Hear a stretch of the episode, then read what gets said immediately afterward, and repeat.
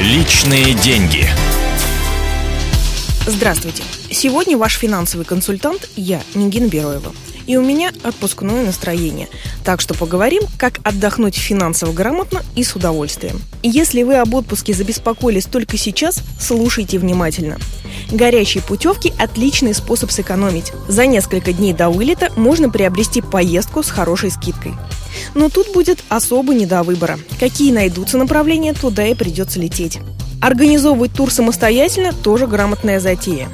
Главное – найти скидочные акции авиакомпаний – для этого придется прошерстить не только российские сайты, но и заграничные.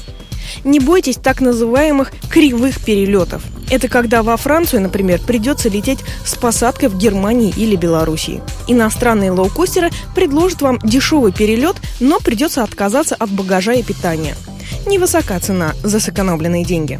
Теперь жилье. Если удастся поймать последние номера в отелях, сэкономите процентов 20 от цены. Но учтите, что выбора может практически не быть. Мало кто из современных людей может обойтись без сотовой связи и интернета даже в отпуске.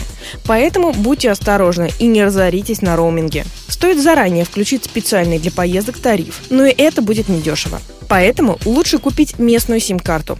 С ее же помощью пользоваться интернетом. В отпуске вам предстоит еще масса трат. Музеи, сувениры, шопинг. Тут уже останавливайте себя сами. А я в следующих программах расскажу вам, как и где безопасно менять деньги на чужбине, что брать с собой, наличку или карты, а также какую страховку выбрать. А пока прощаюсь с вами. И помните, деньги лишними не бывают.